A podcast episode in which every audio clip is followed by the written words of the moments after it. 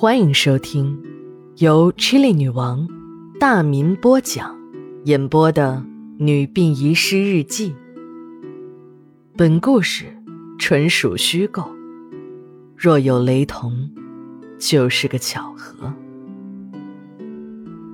第一卷第七十七章。十二月二十八日，晴。小林来上班了。来单位的第一件事儿就是到骨灰堂去祭拜自己的父亲老林。和小林同来的还有小林的母亲。虽然小林不是老林夫妻亲生的，但一家人的感情一直都很好。看着小林一脸的忧郁、心事重重的样子，我的心也很难受。小林的母亲虽然已经年过半百。但脸上的皮肤看不到皱纹，看得出保养的相当好。高挑的身材，再加上一袭披肩的长发，让人联想起当年一定是个大美人儿。母女俩一前一后，默默无语。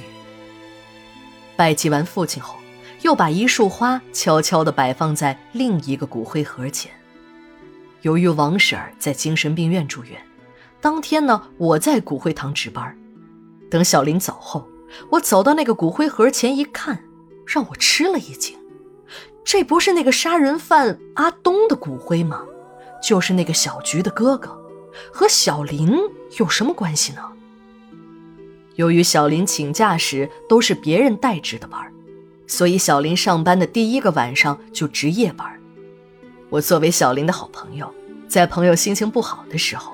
当然要自告奋勇的陪陪朋友了。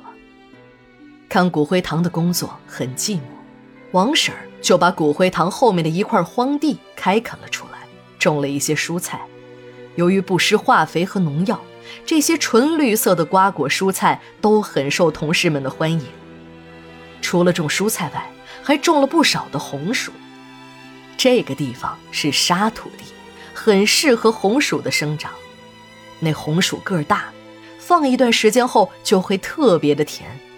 在冬天取暖季节到来后，老王就把成袋子的红薯拿到值班室，值班的同事们也乐于在这寒冷的冬夜里享受这香喷喷的烤红薯。当我把烤好的红薯送到小林面前，平时最爱吃甜食的小林却摆了摆手，低着头在那儿吧嗒吧嗒的掉眼泪。我默默的放下红薯，拉住他的手说：“小林，有什么事儿别憋在心里，会憋出病来的。”没等我说完呢，小林扑在我的身上哭了起来。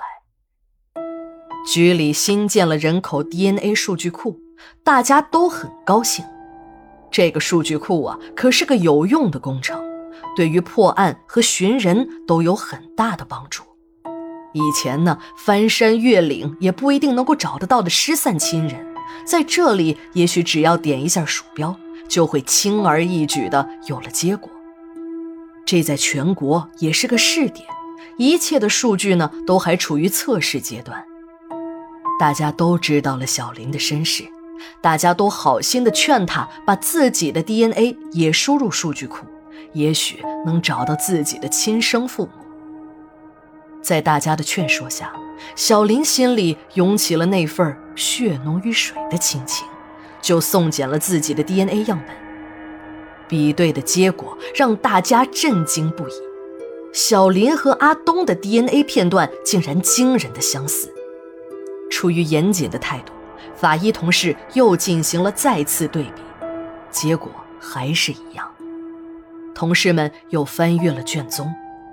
阿东和小菊的确不是亲兄妹，但是去阿东老家调查过小菊身份的同事呢，还记得，无论是村民还是老支书，都言之凿凿地证明，阿东的娘把小菊生在地头的事实。但眼前的科学鉴定结论却证实了小林才是阿东的亲妹妹，也就是说，小菊和小林在出生后就被人调了包。阿东真正的妹妹被人送到了医院的大门口，被护士抱进医生办公室后，正遇上了刚刚丧子的老林。在老林的央求下，宁主任就给老林开了一张出生证明。有了这张出生证明，小林就成了老林夫妇亲生的女儿。知道了这个事实的小林，无法接受自己竟然是杀人犯阿东的妹妹，心情一落千丈。看着小林低着头，正想找点什么话题来安慰一下这个比我年纪还要大一点的小妹妹时，小林似乎也意识到了什么，抬头看了我一眼，竟然是扑哧一下笑出声来。你不用劝我了，我这么多年有什么烦心事都是一个人扛过来的，我习惯了。哎，梅，你是不是特别奇怪，为什么我到现在还是一个人？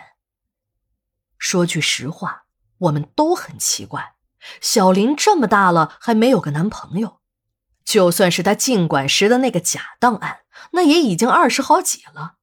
我和刘姐也在背后说过无数次，这个小林上过大学，怎么就没有小伙子追呢？秦姨还要张罗着给小林找个男朋友。每当听到这些，小林总是付之一笑，说不着急。缘分从来天注定，说不定明天就有个白马王子从天上掉下来。听得小林自己把话题拉到这上来，女人的好奇心加上第六感，让我知道这里面一定有着一个让人流几箩筐眼泪的故事。我放下了手中还冒着热气的烤红薯，拿出了消灭眼泪用的纸巾。小林似乎没有注意到我的动作。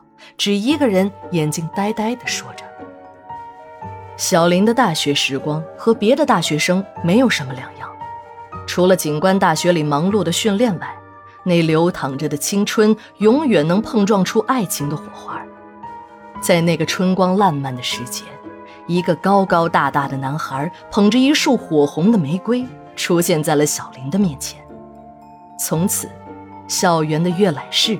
小公园里又多了一对缠绵的情侣。小林的男朋友叫小钟，是学法医专业的，专业课成绩一般，但泡妞的水平可不一般呢。上大学两年来换了四任女友，在本专业玩腻了，前些天呢就和同学们打赌说：“那个刑侦的美女如果被我拿下来，你们都要请我搓一顿。”谁也没有想到。本来是开个玩笑，以一顿饭为代价的爱情，就这么玩成了现实。就连小钟的室友们也感到意外。这次呢，小钟啊，还真的认真了起来，竟然专心的和小林花前月下的腻歪上了。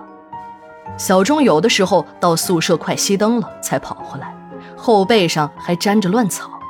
室友们就半开玩笑的说：“哎，钟了情商。”别总在下边给人家当铺盖呀，什么时候才能转正啊？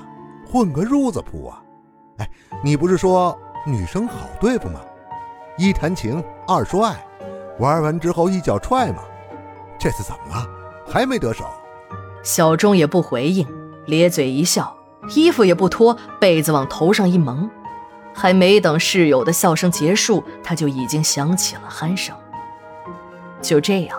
小林的甜蜜爱情持续到了毕业，痴情的小钟还随着小林来到了这个小城，也被分到了市局，只不过呢，当了一名内勤。虽然学非所用，但小钟也不以为然，反正专业课也一塌糊涂的，用上了也会丢人现眼，这样反倒可以在人前显摆一下。几个月的吹嘘下来。就成了同事们眼中的一个不得志的法医学专家，在局里也算得上是一个山寨版的大明星。小林的父母见过小钟后，就告诫小林说：“这个人不可靠，言语太过轻浮，还让小林慎重考虑。”但被小钟那一身泡妞功夫搞得迷迷糊糊的小林，早就拿父母的话当成了耳边风。在小林刚分到局里时，局里考虑到小林还没有结婚，就安排了一间宿舍。就这样，同样刚到局里工作的书记员小孙就成了小林的室友。小孙是个孤儿，从小生活在孤儿院。一个机缘巧合的机会，无儿无女的本市医学院孙教授夫妻俩收养了他。孙教授告诉他，自己的儿子年轻时失散了，就收她做个孙女儿吧。就这样，小孙在老两口的照顾下读完了大学，还到局里当了个书记员。